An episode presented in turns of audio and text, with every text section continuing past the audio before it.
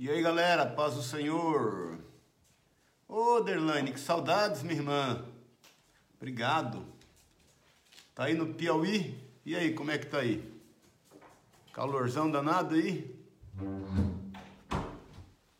E aí, rima? Tudo na benção? Tudo certinho? Conferindo uns versículos aqui.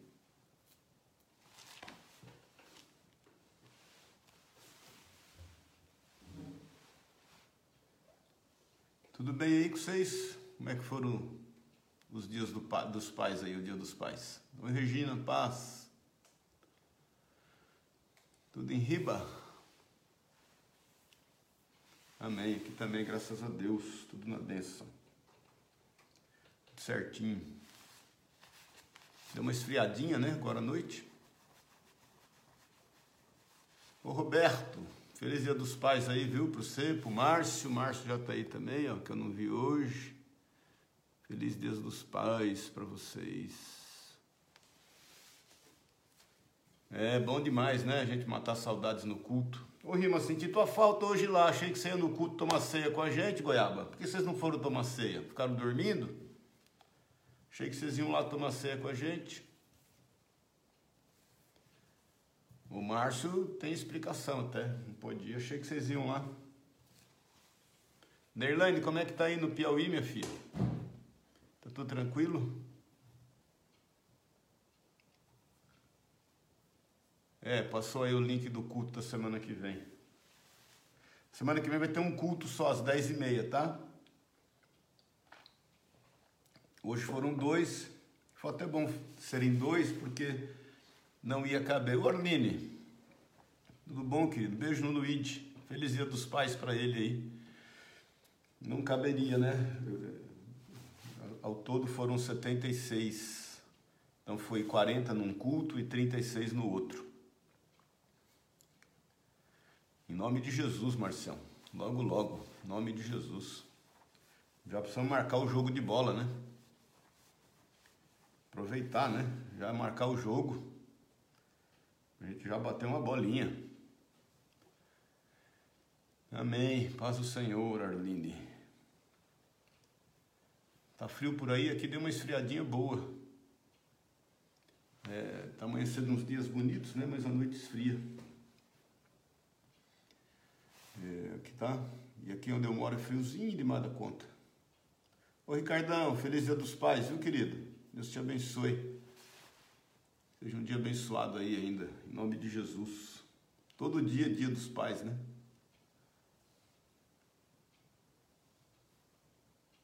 Filha, você tinha que ter tomado a ceia. Tem essa não. Depois você conserta as coisas. Vai consertando. Seiçãozinha, fiquei muito feliz de ver você, o Cabralzinho. Não vi vocês irem embora. Acabei não vendo vocês irem embora. Oi, Denise. Paz do Senhor. Tá frio aí, né? Aqui também. Eu não sei se está frio ou se nós estamos ficando velho, né? Tem essa também, né? A gente vai ficando velho vai ficando mais friorento, né? Eu acho que é isso. Acho que é um misto de frio com veieira. Vai juntando os dois aí, né? Frio com veieira, por isso. Amém? Vamos orar? 21 e 5. Vamos orar depois, se os irmãos entrarem aí, alguns irmãos forem entrando, eles vão participando aí.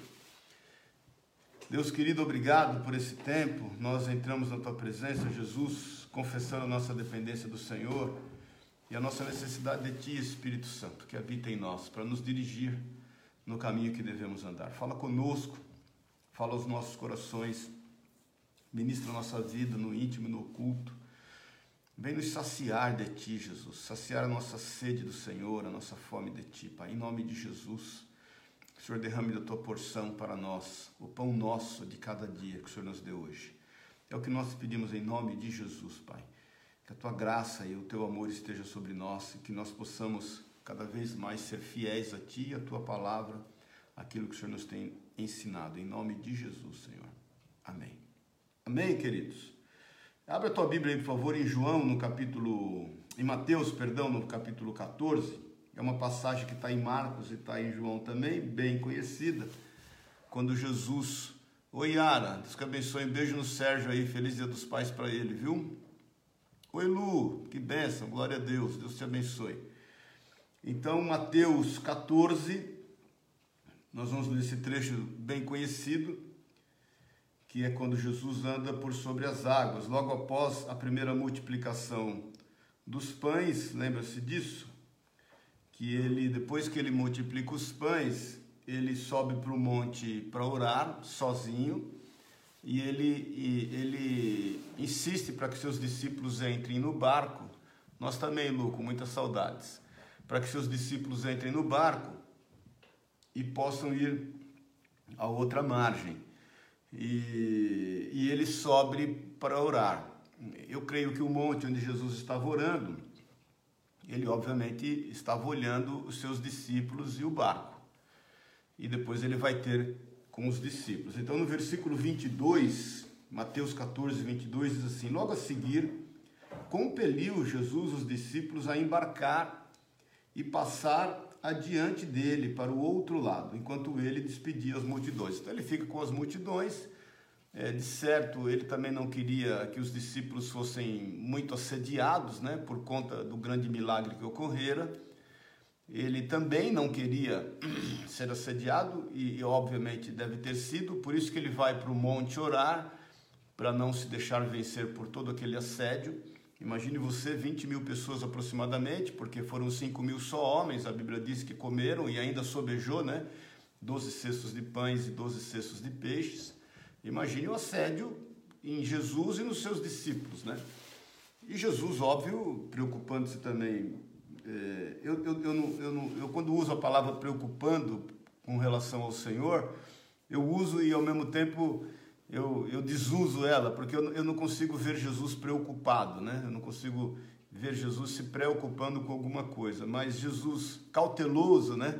Agora sim, cuidadoso com os seus discípulos, ele os convence, ele os compele a ir para o barco para outra margem. E ele despedia as multidões e ele foi então orar. Então, no versículo 23, despedindo as multidões, subiu ao monte a fim de orar sozinho. Em caindo a tarde, lá estava ele só. Então entenda que, oi Beth, Deus te abençoe.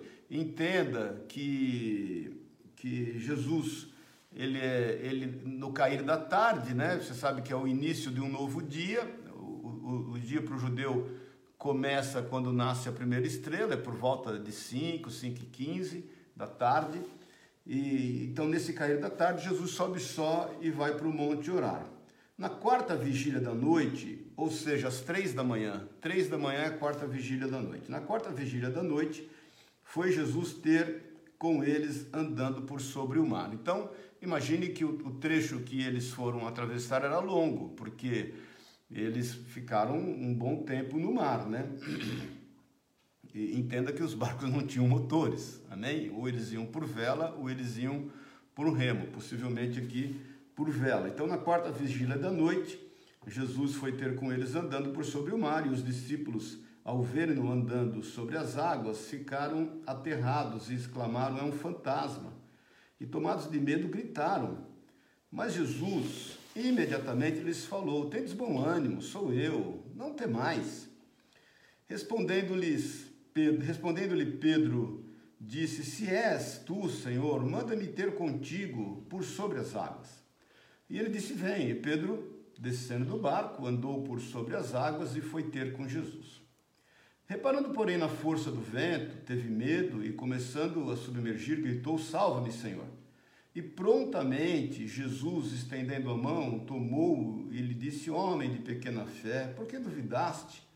Subindo ambos para o barco, cessou o vento.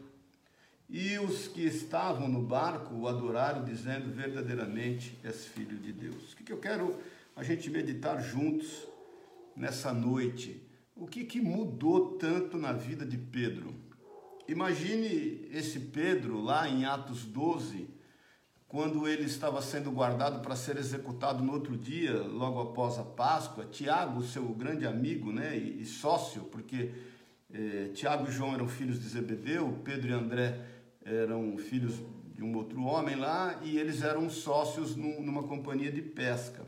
Então Tiago havia sido morto. Não se esqueça que Tiago é aquele que quis tomar o cálice, lembra-se disso? Que eles queriam sentar à direita e à esquerda do Senhor, e o Senhor falou: Olha, vocês não podem tomar desse cálice que eu vou tomar. Tiago falou: Não, eu posso, eu vou tomar desse cálice. Jesus fala: Tá bom, você vai tomar do cálice, mas não compete a mim saber quem senta à minha direita ou à minha esquerda, mas isso compete ao Pai. E aí Tiago foi morto. Ele foi o segundo mártir, né? O primeiro mártir foi Estevão. E foi morto ao fio da espada. E Herodes guardou Pedro para matar depois da Páscoa, porque ele se atemorizou como poderia ser a reação dos discípulos. E para espanto nosso, como estava Pedro no, na véspera da sua sentença de morte? Estava dormindo, lembra-se disso? Ele estava dormindo e durante a madrugada o anjo veio e, e veio livrá-lo da morte. E ele estava meio dormindo, ele não sabia se o que ele estava tendo era uma visão, um sonho ou se era uma realidade. O anjo toca ele e fala: Pedro, levanta, querido, vamos, vamos à luta, veste aí as sandálias e me segue. Haviam quatro sentinelas guardando Pedro. Cada sentinela tinha quatro soldados. Então, haviam 16 soldados guardando Pedro e ele passou por todas as sentinelas é, sem poder ninguém mexer com ele. E quando ele sai, ele olha para a direita, olha para a esquerda, ele vai para a casa onde os irmãos estavam reunidos. Mas guarda essa informação aí que já já a gente volta nessa informação. Agora eu fico me perguntando, né? E eu quero te perguntar o que fez tanta mudança em Pedro? Porque esse Pedro que a gente vê aqui, que a gente leu, é um Pedro que de forma intrépida, porque ele era intrépido, era ousado, né? Pedro era um cara que é, você se lembra que quando Jesus ressuscitou, e eles tiveram a informação que Jesus ressuscitou, João fala isso, né? Eles foram correndo para o sepulcro. E a Bíblia diz que João fala de si mesmo, que ele estava em melhor forma que Pedro, ele vai correndo à frente de Pedro. Pedro devia estar, tá, não está muito acostumado a correr. E aí, só que João, quando chega na, na porta do, do, do, sepulcro, ele para, ele dá uma travada lá. Pedro não, Pedro vem, tipo, atropela João e entra para dentro do sepulcro. Então Pedro tinha essa característica, né? Ele, ele, era um cara intrépido, um cara ousado, um cara disposto a correr riscos. Ele foi o cara que nós até meditamos hoje de manhã, né? Na, quando, quando Jesus lá ministrando a ceia, logo após que Jesus lava o pé dos discípulos, ele é o cara que fala, Senhor, ainda que todos te abandonem, eu, se necessário morrer por ti, eu vou morrer por ti. E Jesus fala, Pedro, Satanás se levantou para te peneirar, mas eu intercedi por ti. E eu, e, e, e, e Pedro ainda fala, Senhor, tudo bem, todos podem te negar, menos eu. E você sabe o que aconteceu. Pedro é aquele cara que, quando vieram prender Jesus, ele tira a espada e corta a orelha de Malco. Mas como é que aquele Pedro lá de Atos 12 é capaz de uma sentença de morte sobre ele dormir tão tranquilo, tão profundo, a ponto de não discernir se era visão ou realidade aquele anjo que estava ali? E esse Pedro, que ousadamente vai andar sobre as águas, porque quando Jesus vem, os, os judeus sempre foram muito aministas, né? muito supersticiosos. Eles olham, eles pensam que é um fantasma e eles estão apavorados. Jesus discerne isso e fala: Calma, fique tranquilo, sou eu. E Pedro fala assim: Se é o Senhor, então me deixa ir ter contigo. E Pedro sai andando é, de forma intrépida, ousada, porque era a sua característica. E de repente, esse cara, por conta da tempestade, ele tira os olhos de Jesus, ele afunda. Ele afundou de medo. E ele eu sempre falo isso, né? Ainda falei isso hoje de manhã até. O medo nos paralisa, o medo faz com que a gente se esqueça do que sabe. O medo fez com que Pedro se esquecesse que ele sabia nadar e que ele era um homem acostumado com tempestades. Ele, quando muito ao afundar, ele poderia voltar a nado para o barco ou ir nadando de encontro com o Senhor. E ele não, ele grita. A Bíblia diz aqui, nós lemos que ele gritou no versículo 30, salva-me, Senhor.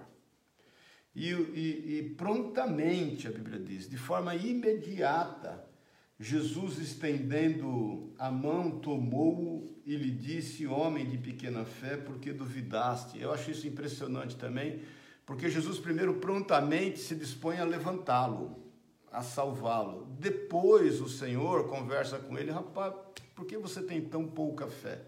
Ou seja, Jesus não, não, não deixou ele ali se afogando e fala, rapaz, por que, que você tem tão pouca fé, né? Jesus não, Jesus primeiro resolve o problema, depois ele trata conosco. Jesus não é o cara que vai é, tratar conosco antes de resolver o problema. Ele primeiro vem e resolve. Irmãos, quando Jesus nos perdoa, ele não fica perguntando por que a gente pecou. Pode perceber isso. Jesus não fica fazendo DR com a gente, oh, por que você pecou? Mas afinal de contas, eu te dei já tanta prova, eu já te falei tanto do meu amor, já mostrei tanto de quem eu sou, e agora você me faz um negócio desse, eu não esperava isso de você. Ou Jesus não vem e fala, não, eu sabia que um dia você. Não, Jesus vem e nos perdoa, ponto. Sem nos indagar, sem nos perguntar, sem querer saber o que aconteceu, até porque ele sabe, mas ele, ele, ele não vem fazer uma cariação conosco, né? ele não vem nos interrogar, ele simplesmente vem e nos perdoa. Então, é importante você entender dessa relação de amor com o Senhor, né? Primeiro ele vem e resolve o nosso problema e depois ele nos ensina acerca daquilo que nós falhamos e aquilo que nós erramos, a fim de constituir em nós a vontade dele, a fim de nos construir, inclusive, né? Agora, mais uma vez eu te pergunto, por que, que houve tanta mudança na vida de Pedro? Irmãos, quando é que nós temos medo? Quando o teu coração é tomado de medo? Fala para mim. Por que, que as pessoas. Qual é o mal desse presente século? O, do, o que as pessoas mais têm sofrido nos nossos dias? Qual é a enfermidade maior? Nós sabemos que hoje o estresse é uma grande enfermidade, mas o estresse ele é precedido por outra grande enfermidade. Estresse é resultado de ansiedade. A ansiedade é o mal do século que, que gera o estresse. O nosso país é um dos países que sofre no mundo de maior ansiedade, um dos países maior, onde as pessoas mais ansiosas estão. E eu te pergunto, por que, que a gente é tão ansioso? Por que, que a gente vive em função dessa ansiedade e acaba caindo no precipício do estresse? Por que, que as pessoas estão vivendo isso? O que, que mudou desse Pedro aqui andando sobre as águas e afundando, por medo inclusive, você sabe disso, porque ele de repente ele tira os olhos do Senhor e ele começa a pôr os olhos na tempestade e nos resultados da tempestade, quando ele vê ele está morrendo afogado e ele grita e o Senhor prontamente o salva.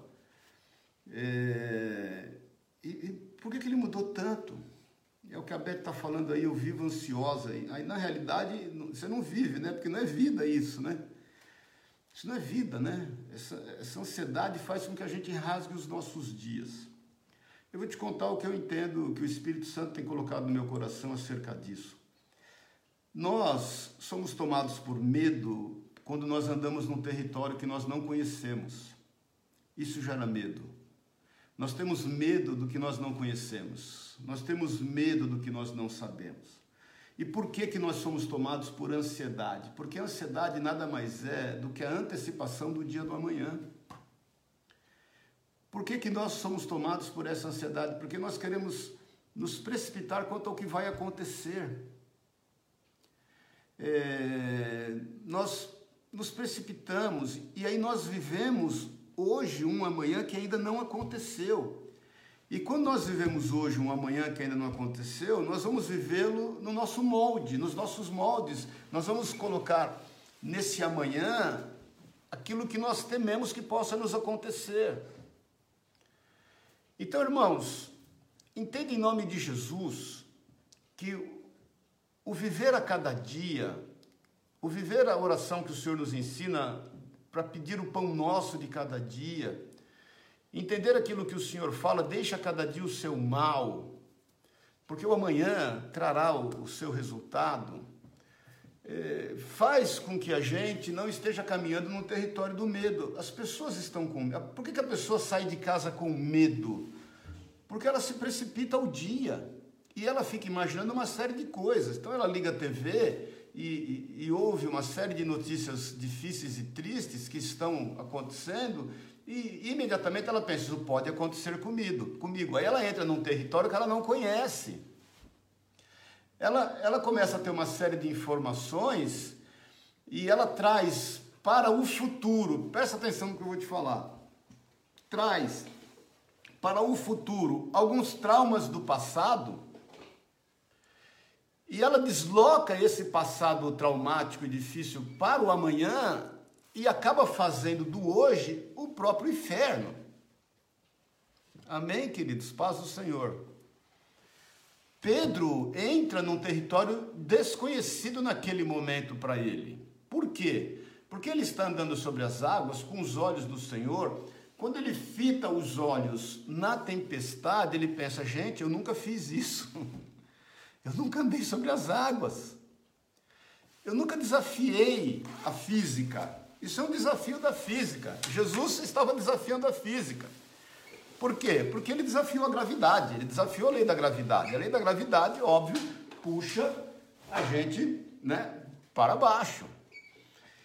E aí ele pensa assim, gente, eu estou andando num território que eu não conheço, e pelas experiências que eu já teve, tive na vida, a minha tendência é afundar e ele afundou. Simplesmente ele afundou. Então a primeira coisa que eu quero que a gente entenda em nome de Jesus, as pessoas e nós temos vivido ansiedade, temos sido tomados por ansiedade, porque nós estamos constantemente vivendo e andando num território desconhecido, porque o amanhã é desconhecido. E porque ele é desconhecido, a gente faz do nosso presente um terror, literalmente um inferno. Porque aí, óbvio, nós vivemos uma guerra espiritual, queridos.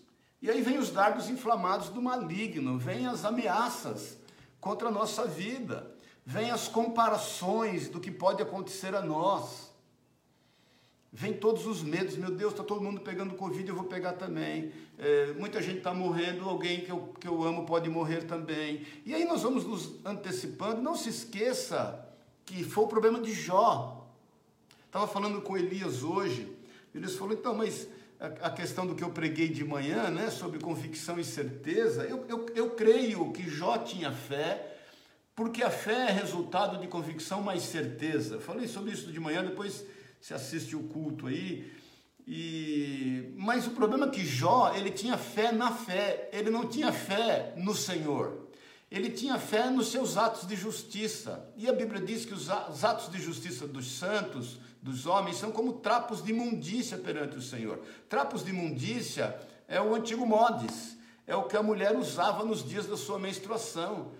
Então Jó tinha fé na fé que ele tinha. Ele não tinha fé no Senhor. O alvo da sua fé não era o Senhor, o seu amor, a sua justiça, o seu cuidado.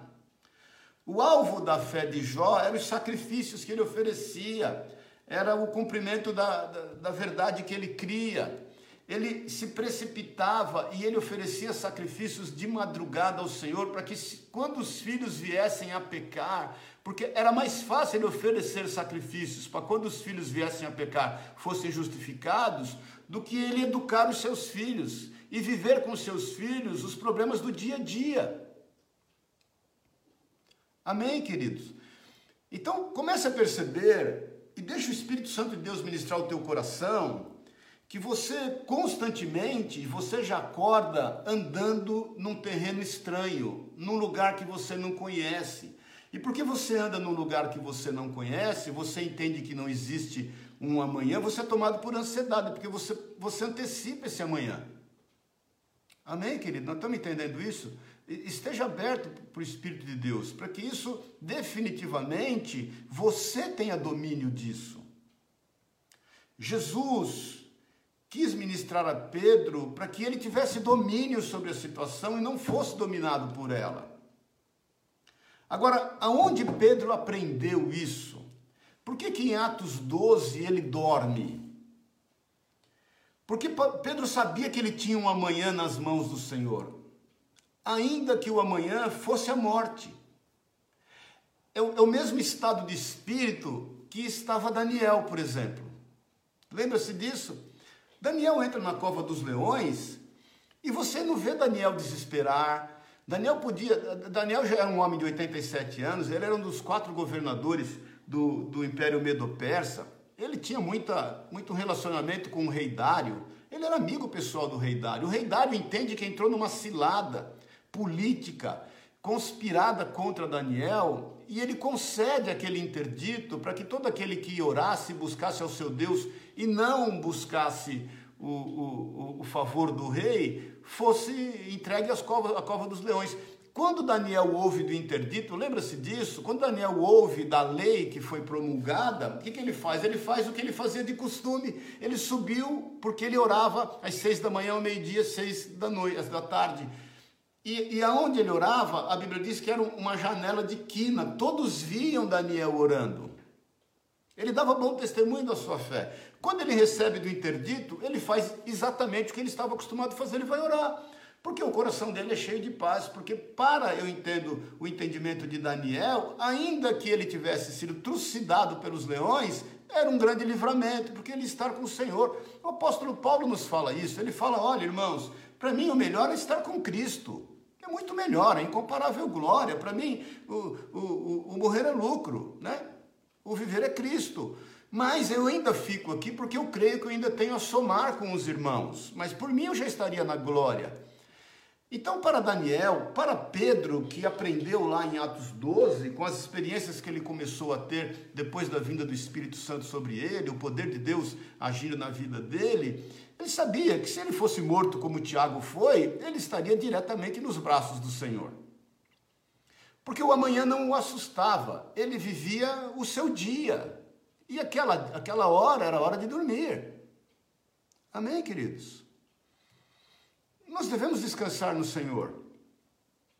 Nós devemos entender que o viver o amanhã é você entrar num território que você não conhece. E todas as vezes que nós entrarmos num terreno que a gente não conhece, nós vamos ser tomados por medo. Óbvio que nós vamos ser tomados por medo. Porque nós não conhecemos. Aí a gente vai se cercar de todas as formas, de todas as maneiras, de todos os meios, a fim de não ser pego de surpresa. Como? Eu penso, penso, como se Deus fosse ser pego de surpresa. Como se Deus pudesse eh, se surpreender com aquilo que possa nos acontecer. Eu gosto quando Paulo Júnior aquele meu amigo lá, o Paulo Borges Júnior, ele, Paulo Borges Júnior, ele fala, olha, para o crente não tem bala perdida. Não existe bala perdida, porque até a bala achou um propósito na vida do crente, que se o Senhor quiser levar aquele crente naquele dia através de uma bala, pronto, ele levou o crente, porque não foi perdida a bala. A bala foi a, foi a bala achada, porque ela cumpriu o propósito que o Senhor tem para aquela vida. Óbvio que é difícil para nós entendermos e aceitarmos isso, mas é um exercício, querido, de fé. Porque é o próprio exercício de fé que Jesus, depois que resolve o problema de Pedro, Jesus fala para ele, ele fala homem, no versículo 31, tomou, ele disse, homem de pequena fé, por que duvidaste? Irmãos, eu creio que essa pergunta ecoa no ar para nós também homens de pequena fé, por que vocês têm duvidado? Por que vocês estão precipitando o amanhã para hoje? Porque deixe o amanhã o seu próprio mal. Porque se virá um mal no amanhã, virá também um livramento. Amém? Virá também um socorro. As misericórdias do Senhor se renovam a cada manhã. Elas são os ela, a misericórdia do Senhor é o motivo que nós não, não somos consumidos.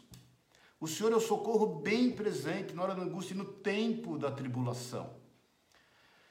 Então eu quero te fazer um apelo em nome de Jesus: pare de andar em terreno desconhecido. E a melhor forma de você não andar em terreno desconhecido é deixar o amanhã para amanhã, porque você não conhece o amanhã. Tiago fala isso, olha, Tiago fala assim: nunca digam eu vou para aquela cidade negociar, eu vou para outra cidade fazer isso. Tiago fala assim: se Deus quiser se Deus quiser. Então, meu irmão, minha irmã, quer estar livre do medo e quer estar, livre da ansiedade, viva o seu dia. Quando você acordar pela manhã, antes, óbvio, quando você dormir pela noite, agradeça a Deus pelo dia que você viveu. E procure no Senhor as experiências que Ele te deu neste dia que você viveu. Faça isso hoje. Glorifique a Deus por esse dia. E vá Agora o caso vai morrer, irmão. Vai morrer.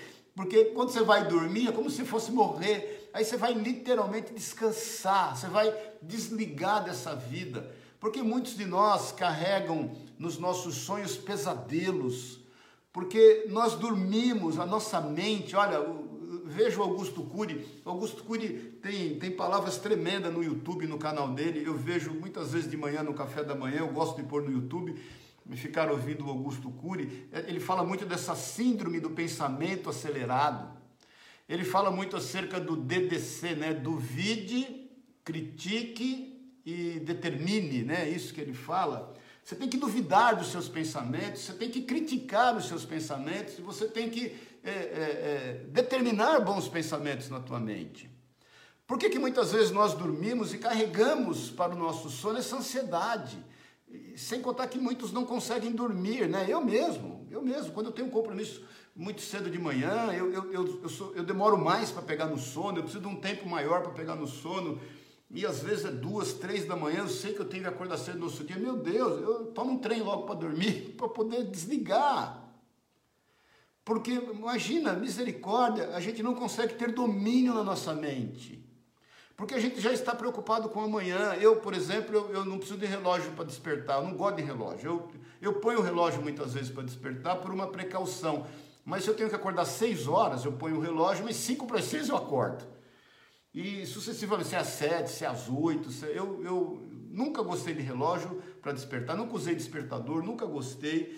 E eu, eu acabei desenvolvendo essa característica, eu sempre acordo antes. Agora, meu irmão, minha irmã, nós carregamos isso para o nosso sono, e aí nós não, não descansamos, e vamos trazendo pesadelo, o nosso organismo é feito de químicas, e aí é o seguinte, não tem quem, não tem quem viva numa vida dessa. Não tem quem viva. Porque se você vive só o amanhã e é um território que você não conhece, aí você é tomado por ansiedade, você caminha nesse território do medo constantemente, só o sangue de Jesus para ter misericórdia de nós.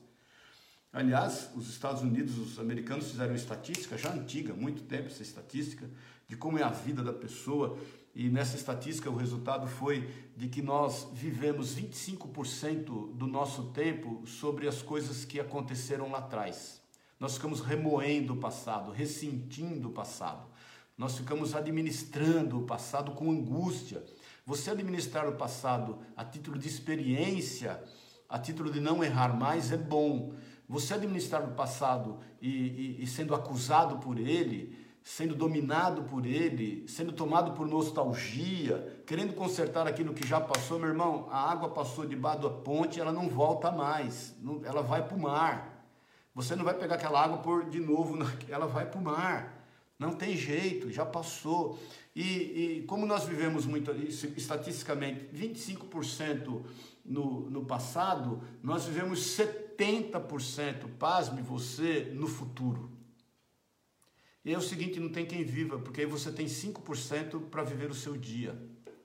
Aí é o seguinte, você não tem um dia de alegria. Por quê? Porque você está vivendo o passado e você está ansioso com relação ao futuro. Aí não tem um trem que te aguenta. Nem você se aguenta. Nem você se aguenta. E aí as pessoas que estão ao teu derredor sofrem da mesma forma. Porque você anda em desespero, você perde a esperança. Mais uma vez, me leva a, a, a meditar quando Pedro dorme e Pedro está descansando na presença do Senhor, porque ele sabia que o dia da manhã pertence ao Senhor. É a mesma certeza que teve Sadraque, Mesaque e Abidinego, lembram-se disso? Nabucodonosor faz uma estátua dele mesmo, de 12 metros, se eu não me engano, de altura, e todos tinham que dobrar os joelhos e adorá-lo. E, Nabucodonosor, e, e, e Sadraque, Mesaque e Abidinego não adoraram. Depois você leia lá o texto, é interessante que é, Satanás usa de uma grande estratégia. Ele pega todas as pessoas formadoras de opinião, depois você leia lá. Todas as pessoas formadoras de opinião, ele põe para adorá-lo. Então estava lá todos os empresários, todos os famosos, todos os repórteres, todos os socialites, gerando o exemplo para aqueles que não sabiam nem que trem tinham caído, para adorá-lo. Sadraque, Mesaque e Abidinego tiveram muito discernimento. Eh, Daniel, nesse momento, estava em outra província. E eles falaram assim: Nós não vamos dobrar o joelho. E a palavra de Deus diz que Nabucodonosor manda aquecer sete vezes mais a fornalha, lembra-se disso? E fala assim: Olha, eu vou dar a vocês uma última chance. Ou vocês se prostram mediante essa estátua, ou vocês vão para a fornalha sete vezes mais aquecida. O que, que eles falaram para Nabucodonosor? Falaram, Nabucodonosor, deixa eu te falar uma coisa, rei. Pode aquecer quantas vezes você quiser, porque se Deus quiser nos livrar da fornalha, amém, Ele é Deus. Se Ele não quiser nos livrar da fornalha, Ele continua sendo Deus. Mas dobrar o meu joelhinho para você aqui, eu não vou. E você sabe do resultado. A palavra de Deus diz que eles foram lançados na fornalha. E, e quando Nabucodonosor, porque ele mandou fazer uma tela de certo grande, né, para ficar vendo aqueles que eram sendo queimados, eles foram lançados atados na fornalha. E aí ele está olhando ali o resultado, ele, ele olha e fala: rapaz, não eram três homens? O que, que é aquele quarto homem? Está lá em Daniel, Beth, no, depois eu procuro aqui, procurei, capítulo 2 ou 3, se eu não me engano, ou 4. E aí, quem é aquele quarto homem? Eles saem dali, a palavra de Deus diz, que nem cheiro de fumaça tinha nas suas roupas. Irmãos, eles tinham plena convicção que se Deus quisesse matá-los pelo fogo, que matasse. Se Deus quisesse livrá-los, ó, Daniel 3, também os livraria. Então, queridos, viver num, num, num caminho de ansiedade é caminhar num território desconhecido, você vai ter medo você vai ter medo. Todos nós temos medo quando caminhamos num território desconhecido.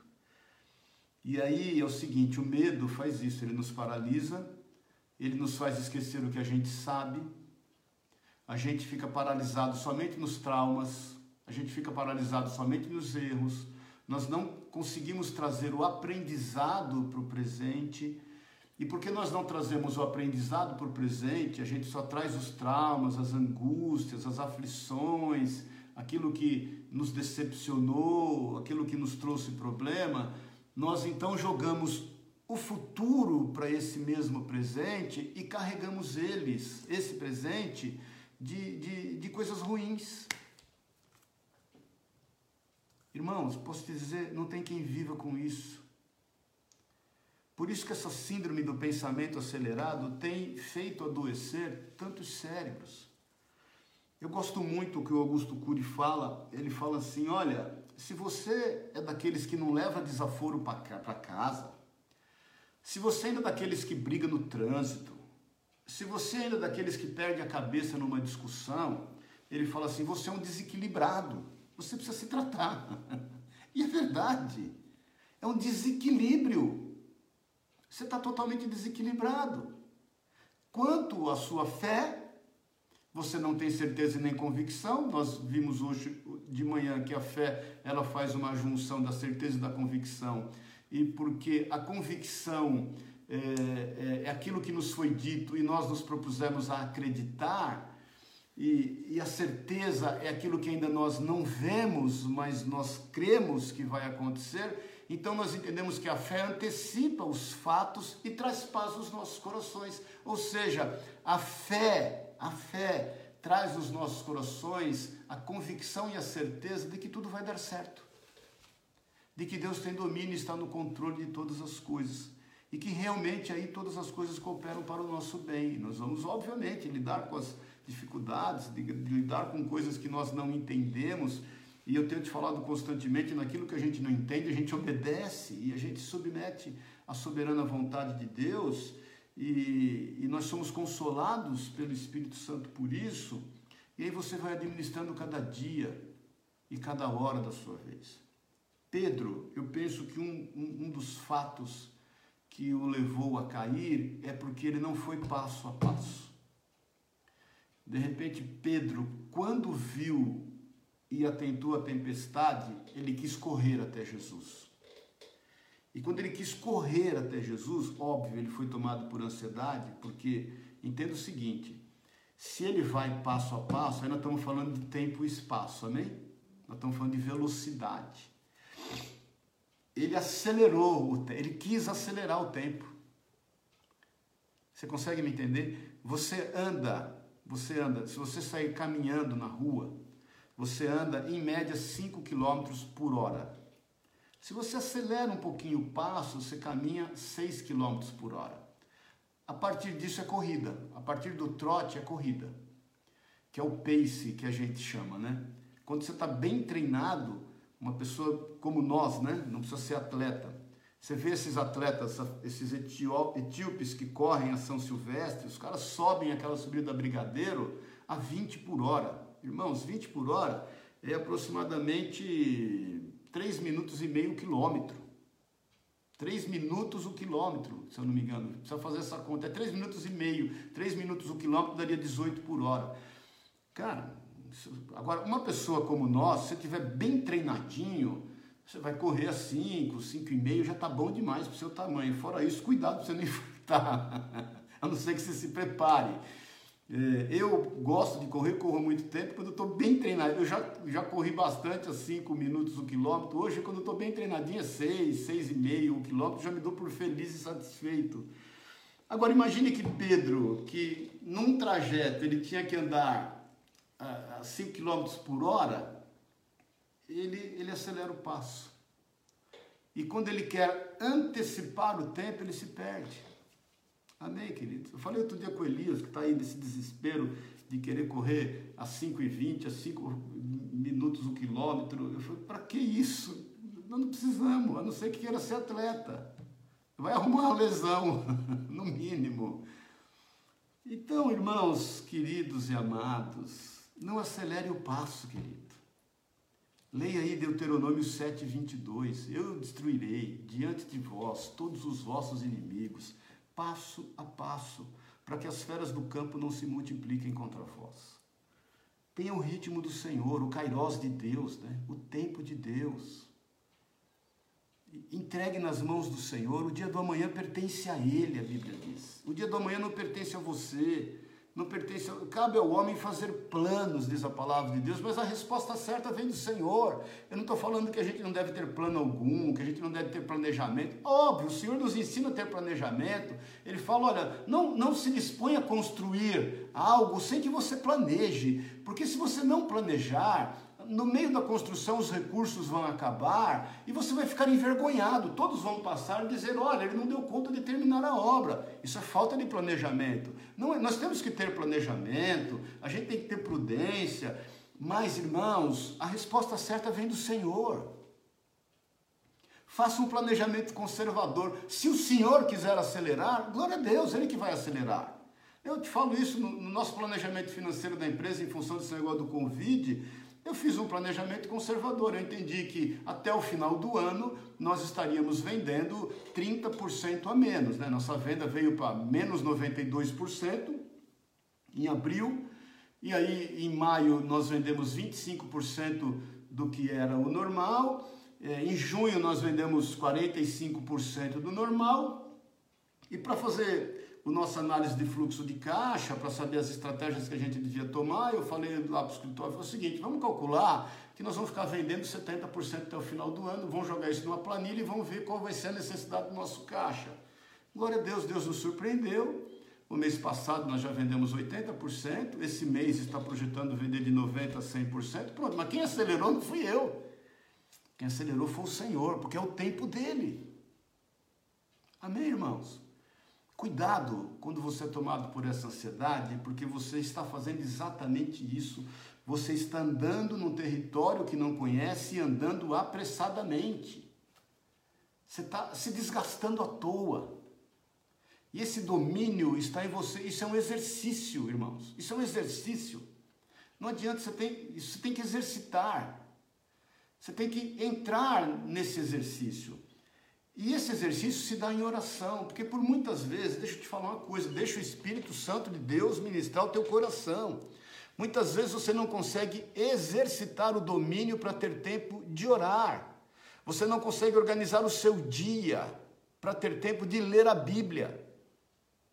Você não consegue se organizar, não consegue organizar a tua agenda. Deus te deu 24 horas. Se você dormir bem, você dorme 8. Se você está ansioso, você dorme 5, 6. Se você dorme pouco, 5, 6, você tem mais, você tem 18 horas para organizar o seu dia e você não consegue arrumar tempo para orar. Você não consegue arrumar tempo para ler a Bíblia. Faça disso um exercício de fé, porque a partir do momento que você se pôr a orar e que você se pôr a ler a palavra de Deus, você vai começar a exercitar o domínio sobre a tua vida. O, o, a, o teu dia é melhor. A palavra de Deus vai entrando e vai te limpando. A, oração, olha, existem centenas de, de estudos médicos, de pesquisas, foi feito por neurocientistas, que a pessoa que ora por mais de 15 minutos, por mais de 10 minutos, quando ela entra em meia hora de oração, o cérebro dela ele, ele, ele é cheio de dopamina, que é, que, é o, que, é o, que é o hormônio que dá o sentimento de prazer, de, de descanso, de realização, de controle. Você sabe que quando você corre, depois de 20 minutos de exercício aeróbico, qualquer exercício aeróbico, ou ciclismo, ou corrida, é, o, o, teu cérebro começa a liberar dopamina, porque por isso que muitas vezes, eu mesmo, irmãos, eu, eu fui viciado em corrida já. Quando nós mudamos para Pouso Alegre, eu era viciado em corrida. Se eu não corresse todos os dias, sei lá, pelo menos uma hora, eu não conseguia dormir. E aí eu, tudo que é demais enfada, a Bíblia diz, né? A vida é feita de equilíbrios, nem tanto ao céu, nem tanto à terra. Eu tive que buscar em Deus uma solução para me liberar, de... era um vício. Deixa o Espírito de Deus ministrar a tua vida o teu coração. Tem hora que você tem que parar em nome de Jesus. Olha, eu te falo por experiência, e eu confesso aqui o meu pecado. Uma época, em Pouso Alegre, eu trabalhava tanto, trabalhava tanto, e, e, com muito estresse no escritório, na fábrica que a gente tinha, na importadora, os outros negócios que tinha, e mais a plantação das igrejas. Todo dia eu dormia três da manhã, acordava sete, oito, e era, era um estresse Muitas vezes eu saía do escritório e ia correr na academia, nós tínhamos uma academia para dar uma desligada, para poder ir plantar uma igreja, ou pregar na igreja, ou dar aconselhamento, tudo. Que uma época, sabe que eu orava? Eu falava, Deus, deixa eu ter uma enfermidade para eu ficar internado uns 15 dias, para eu dar uma descansada. Porque olha, olha que loucura, irmãos. Olha que loucura. Eu falava, Senhor, ó como Deus é misericordioso e por muitas vezes Ele não ouve as nossas orações. Amém, querido? Eu orava e falava, Senhor, eu precisava ter uma enfermidade para eu ficar internado no hospital uns 15 dias, aí ia dar uma descansada. Pensa num trem desse, querido. Não tem cérebro que aguente um negócio desse. Então, em suma, para a gente ir caminhando para o final aqui, que o assunto fica extenso, eu queria cada vez dar uma diminuída nesse estudo. Irmãos, pare de, pare de andar num território que você não conhece. Organize a tua vida, organize a tua vida com oração, como diz a Beth aí que põe o louvor, com louvor, com leitura da palavra de Deus. Mas não é ler a palavra de Deus de forma indisciplinada, é ler e meditar. É melhor você ler um, dois versículos e ficar meditando nele do que você ler um capítulo inteiro e não meditar nada para dizer que leu. Os, nós, os ocidentais, não temos, os orientais, eles, eles, são, eles são mais é, preservados nessa questão de meditação, de ruminar. Nós somos chamados ovelhas, porque ovelha, o aparelho digestivo da ovelha, ela come, come, come, come e vem aqui para o papo dela. E aí ela fica ruminando aquilo e, e, e, e lentamente ela vai descendo para o organismo. São aqueles, aqueles suplementos que você toma que está escrito lá time releasing você já viu suplemento assim? Ah, vitamina C time release. Ou seja, você toma, ela vai liberando no teu organismo devagarzinho. Então é necessário que você faça isso. É necessário que você ore, que você medite e que você pratique o que você orou e que você meditou. Faça como o salmista Davi, que ministra a sua própria alma. Ele fala assim: Por que te agitas dentro em mim, ó minha alma? Confia em Deus. Confia em Deus. Ministre a tua alma, querido. Não acelere o teu passo. Se o Senhor te ordenou andar sobre as águas, fique com os olhos no Senhor, não se precipite, não queira correr sobre as águas. Ande sobre as águas. E se você eventualmente tiver qualquer interpere na sua vida, pare tudo. Eu sempre falo, irmãos, eu quando era menino tinha aquele, aquele, aquele seriado Gin das Selvas, lembra disso? Esse só quem é velho vai lembrar. Gin das Selvas, Daniel Boone. O Gin das Selvas, ele andava no meio das selvas e, e, e vira e mexe. E ele, ele, alguns, alguns da expedição dele é, caíam em areia movediça. Os que se agitavam na areia movediça afundavam mais rápido e morriam. Os que os que ficavam quietos quando caíram na, na areia movediça eram salvos mais rápido, porque eles não afundavam. Pare com a agitação. Beth, se você tem posto louvores e tem se entristecido, querida, você está vivendo o passado. Porque não se esqueça que quando Saul ficava endemoniado, Davi ia lá e tocava louvores com harpa ao lado dele e ele era tomado por paz. Então, se você tem ouvido louvores, eles têm te entristecido, é porque você está vivendo os traumas do passado, você está remoendo coisas que você não pode resolver. Uma coisa é ficar triste, outra coisa é ficar quebrantado. Faça uma avaliação se quando você ouve os louvores, você está triste ou você está quebrantada. Se você está quebrantada, glória a Deus, é isso mesmo que o Espírito Santo quer. O Espírito Santo quer nos quebrantar para que nós possamos nos humilhar debaixo da poderosa mão de Deus, como diz Pedro em 1 Pedro 5, para que ele ao seu tempo nos exalte. Amém, querido? Então, faça uma análise se é tristeza ou se é quebrantamento. E em sendo quebrantamento, dá glória a Deus. Extraia o melhor desse quebrantamento. Em sendo tristeza, se aparte do passado. Porque muitas vezes a gente é tomado por tristeza porque nós nos apegamos ao passado, nós antecipamos o futuro para o presente e aí nós estamos caminhando num território que nós não conhecemos, nós somos tomados por medo, nós paralisamos e nós então não saímos do nada. Ótimo. Se é quebrantamento, glória a Deus. Senhor, estou quebrantada aos teus pés. É aquela mulher que entra na casa de Simão, o curtidor, ela nem convidada foi para o jantar. Jesus está sentado à mesa. não se esqueça que a mesa era baixa, não era essa mesa que nós sentamos em cadeira. As, as pessoas sentavam-se sobre os seus pés então Jesus estava sentado, os pés estavam para o lado, né? as pessoas sentavam aos seus pés e comiam a mesa. Aquela mulher chega, ela quebra um vaso de alabastro, que era, já era caro, com um nardo puríssimo, que era mais caro ainda, resultado das economias da vida dela, e ela unge o Senhor com aquilo. Isso é quebrantamento, é você quebrar o vaso, é você colocar diante do Senhor algo que é mais precioso, isso não é desperdício.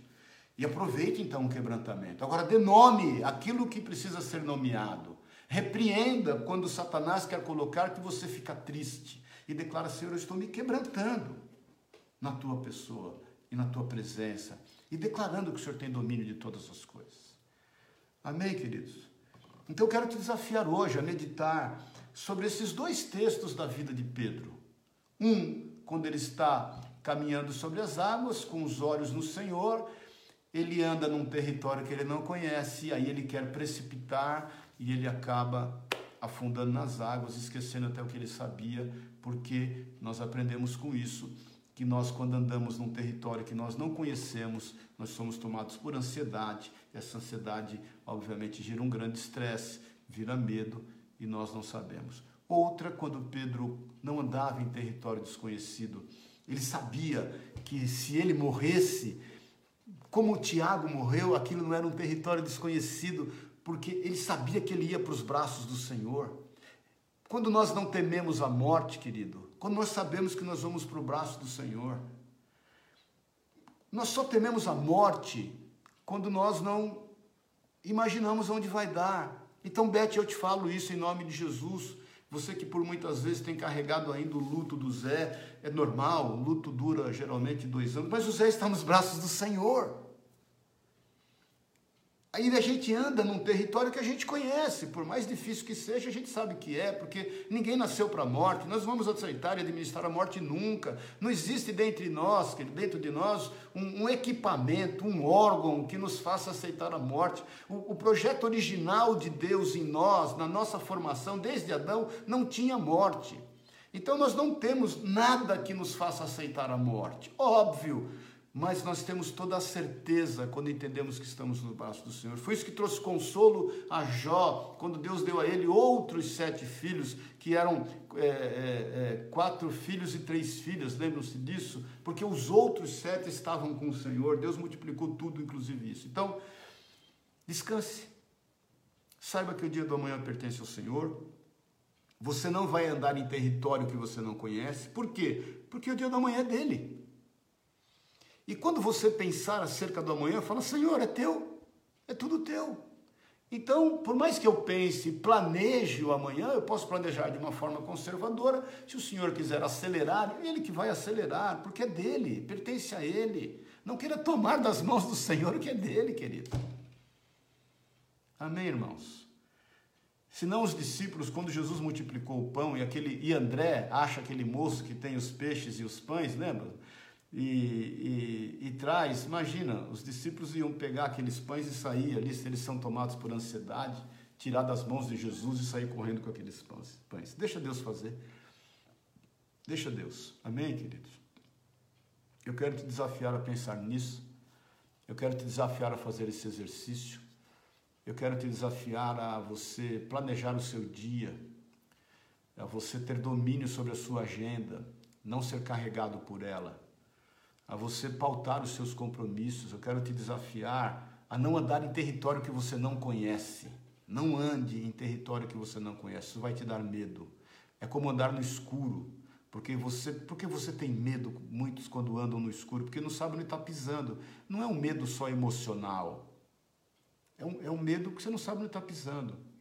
Eu quero te dar um último testemunho para terminar. Eu, quando enfrentei um grande deserto lá em 2002, eu tinha o hábito de correr. A minha vida espiritual, ela corre muito em torno de exercício de corrida. Então eu ia correr todas as noites, assim, às vezes tarde da noite eu ia correr. E, e, e o trecho que eu ia correr lá, já falei isso para vocês, alguns de vocês, mas vou relembrar, eu corria 6 quilômetros. Era três para ir, três para voltar. Os primeiros 1.500 quilômetros era iluminado e asfaltado. A segunda parte, mais ou menos 1.500 metros, não 1.500 quilômetros, é, era escuro e terra. E é o seguinte, quando tinha lua cheia ou uma lua, você consegue no escuro ver alguma coisa, né? E era na cidade do interior, escuro é escuro, escuro é escuro.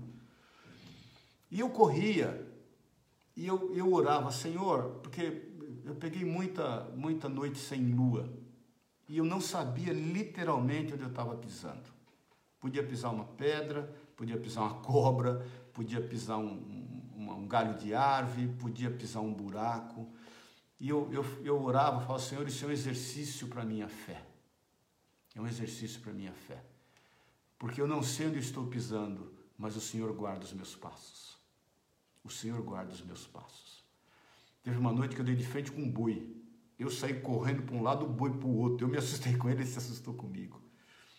E teve uma noite que me marcou muito, que eu estava muito cansado, assim, cansado emocionalmente, sabe? Não era estresse, era um cansaço mental, um cansaço emocional de tudo que eu estava passando.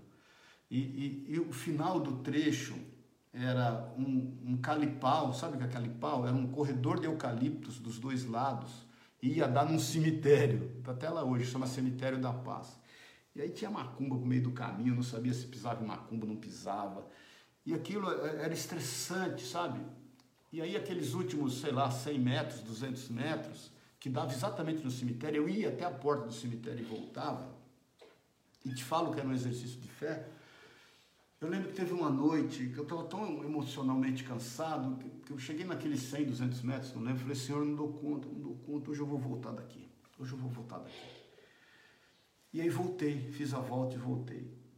Quando eu voltei, um irmão chamado Ivan, o Ivan, ele tinha ido em casa e atrás de mim, a ele falou, ele foi correr. Ele foi atrás de mim de carro. E, e assim que eu fiz a volta e voltei, eu encontrei o Ivan. O Ivan de carro com o farol aceso. Falei, vai ter um carro aí, que bênção, está iluminando a rua. Aí era o Ivan. O Ivan parou, ô, ô bispo, eu vim aqui atrás do senhor. Aí na hora me caiu assim o um arrependimento. Falei, puxa vida, Senhor, se eu tivesse insistido e corrido esses 100, 200 metros no escuro, o Senhor, já, o senhor sabe que eu estava cansado. O Senhor conhece os meus limites. Eu te falo isso emocionado. O Senhor já tinha providenciado o Ivan para iluminar o caminho. Eu é que me precipitei e voltei. Então, irmãos, não se precipite, vá até o final, querido. Aquilo para mim foi um grande aprendizado. Persevere. Amém? Por isso que Romanos 5 diz que a tribulação gera experiência. A experiência gera perseverança. E a perseverança gera esperança que não se corrompe, que provém de Deus. Romanos 5 diz isso. E aí eu, eu pensei, e isso até hoje foi um aprendizado. Eu aprendi a ir até o final, esgotando todas as minhas forças. Por isso que a Bíblia diz que nós devemos amar ao Senhor com toda a nossa força e com todo o nosso entendimento. Vá até o final, esgote, querido. Porque o Senhor conhece os teus limites e Ele vai mandar o socorro. E ali eu aprendi, eu falei, Ivan, puxa, glória a Deus, eu, volta para casa, eu vou voltar correndo, já já. Eu fazia, não sei quanto tempo, acho que eu fazia meia hora aí de volta, nessa época eu corria cinco minutos o quilômetro. Falei, daqui uns 15 minutos eu estou em casa, a gente se encontra lá. E, e ele foi para casa, a gente se encontrou lá e eu compartilhei isso com ele. Irmãos, vá até o fim, querido. No dia e no momento que você está vivendo. Encare até o fim o momento que você está vivendo. Dê o seu melhor, persevere. Não ande em território desconhecido, a não ser que o Senhor tenha preparado para fazer com que a tua fé seja edificada. Amém, querido? Não desafie Deus. Vá no passo do Senhor. Quando você se antecipa ao amanhã, como você não conhece ele, repetindo isso mais uma vez, para você definitivamente ser livre dessa ansiedade em nome de Jesus. Você está indo no território que ainda não é conhecido. Não, não se atreva a ir. Não se atreva a ir para o amanhã. Deixe o amanhã cuidar do seu mal. Deixe o amanhã nas mãos de quem pode agir lá, que é o Senhor, porque o dia do amanhã pertence a Ele. Não tome isso das mãos dele e que você descanse, porque você tem um amanhã. Falamos sobre isso hoje, né? Daquilo que realmente nós necessitamos. Nós necessitamos saber que o Senhor está nos preparando um lugar. Nós temos um destino certo, querido. Nós temos um lugar preparado pelo Senhor. Ele está preparando esse lugar para nós, a sua noiva. Nós temos um amanhã, ponto final. Nós temos um amanhã. E o amanhã pode ser o que for. Olha, Estevão morreu apedrejado. Para quem viu aquilo, não tinha a informação que nós temos hoje. Hoje nós temos a informação, se abre a Bíblia lá em Atos 7, o Espírito Santo te informa o que aconteceu com, com Estevão. Ele se ajoelhou e ele foi cheio do Espírito Santo e ele viu o Senhor levantado, de pé, agindo em favor dele. Mas as pessoas que estavam ali naquele momento não tinham essa informação. Mas Estevão estava em paz, porque o amanhã não tomava conta da vida dele. Ele sabia que o amanhã estava nas mãos do Senhor e que se ainda necessário fosse ele morrer, se ele morreu, ele viu o Senhor em pé. Então veja o Senhor. Amém, querido? Que você deite e durma. Talvez você não consiga fazer isso hoje. Isso é um processo de treinamento. Comece a treinar. Comece a viver um dia de cada vez. Não queira mais se antecipar em território que você não conhece. E aí você vai ser livre em nome e na autoridade de Jesus. Amém? Glória a Deus, aleluia. Eu pretendia, falei para a Sueli, não, eu vou começar a fazer o estudo em meia hora. Aí, ó, que deu. Já estamos aqui 45, uma hora falando. Amém, queridos? Deus te abençoe, te guarde, que você tenha uma noite de descanso na presença do Senhor, que você não esteja mais agitado. E se você estiver agitado, ministra a tua alma, faça como o salmista Davi, porque estás agitada dentro em mim, ó minha alma. Confia em Deus, confia em Deus. Amém? Medite Deuteronômio 7, 22. Faça passo a passo. Deus está no controle de todas as coisas. Ele vai te orientar. Não viva mais o passado, o passado já passou. Amém? O presente é exatamente isso, é um presente de Deus para esse dia. Você que é pai ou você que é filho, você ou deu um presente ou recebeu um presente. É isso. O nosso dia hoje, agora, é um presente de Deus. Deus deu esse presente para que nós possamos desfrutar dele. Amanhã, amanhã vai ser outro presente que Deus vai te dar. Todos os dias, a todo momento, Ele vai te entregar um presente. Usufrua dele. Amém? Quando você recebe um presente, a educação diz que você tem que abrir o presente na frente de quem te deu, não é verdade? Você pegar o presente, ah, não, depois eu vejo, guarda a pessoa, poxa, nem deu bola para o presente que eu dei para ele. Ele nem deu atenção para o presente, que falta de educação, que falta de consideração, não é verdade? Então é o seguinte, o Senhor te dá um presente, desfrute dele. Abra o presente na frente do Senhor. Fala, Senhor, glória a Deus, o Senhor me deu um presente e eu quero desfrutar dele. E eu quero me alegrar com esse presente que o Senhor me deu. Amém, queridos? Glória a Deus. Oremos, Pai querido, obrigado, obrigado, Jesus, obrigado pelo teu amor, pelo teu cuidado, pela tua misericórdia. Fala, Deus, aos nossos corações, ministra, ministra as nossas vidas. Nós lançamos sobre ti, lançamos sobre ti agora toda a nossa ansiedade, porque o Senhor tem cuidado de vós, Pai, de nós. Nós sabemos que essa ansiedade é trazer para hoje o dia do amanhã, e isso é um território que nós não conhecemos, é desconhecido, e nós sabemos que todas as vezes nós andamos em território desconhecido, nós somos tomados, nós somos tomados por medo. Por isso, ministra cada um de nós, fala aos nossos corações, que haja, Deus, um descansar, um descansar no Senhor. Que haja em nós um domínio, Deus, acerca da nossa agenda, do nosso dia, e que nós possamos priorizar o Senhor e a Sua vontade. O que nós pedimos em nome e na autoridade de Jesus. Ministra cada um, cura cada um agora, eu te peço em nome de Jesus, de forma tal que cada um aqui, sendo curado, possa ministrar e curar outras pessoas. É o que eu te peço em nome e na autoridade de Jesus. Amém e amém. Amém, queridos? Glória a Deus. Qual, de, qual das passagens, Ricardo? Essa que eu li hoje está em Mateus, Mateus 14. Nós lemos do versículo 22 ao versículo 33, tá? A outra parte que eu citei que Pedro estava dormindo está em Atos 12, quando ele está ali ameaçado de morte. Amém? Deus te abençoe, te guarde, te honre. Você tenha uma noite de descanso em nome de Jesus, para o bem, para o bem geral da nação. Amém, querido? Que você descansado é uma benção. Você ansioso, só o sangue do Cordeiro. Amém, queridos? Que para o bem-estar geral da nação, você entre nesse descanso do Senhor. Amém? Foi bom demais, Beth, nós estarmos juntos. Não se esqueça, semana que vem é um culto às 10 e meia da manhã. O Elias já pôs o link aí. Coloca, porque a gente está fazendo para 50 pessoas. Hoje, se a gente fizesse um culto só, não ia dar. Porque nós tivemos lá quase 80 pessoas, 76, 77 ou 78 pessoas, se não me engano. Então já é 78, né? 38 com 40 ou 37 com 40. Então já faça já a reserva e, se necessário, depois a gente começa a fazer dois cultos. Amém? Deus te abençoe e te guarde. Bom demais esse tempo que a gente tem. Desculpe ter avançado no horário. Que seja bênção na tua vida em nome de Jesus. Beijos, saudades, paz.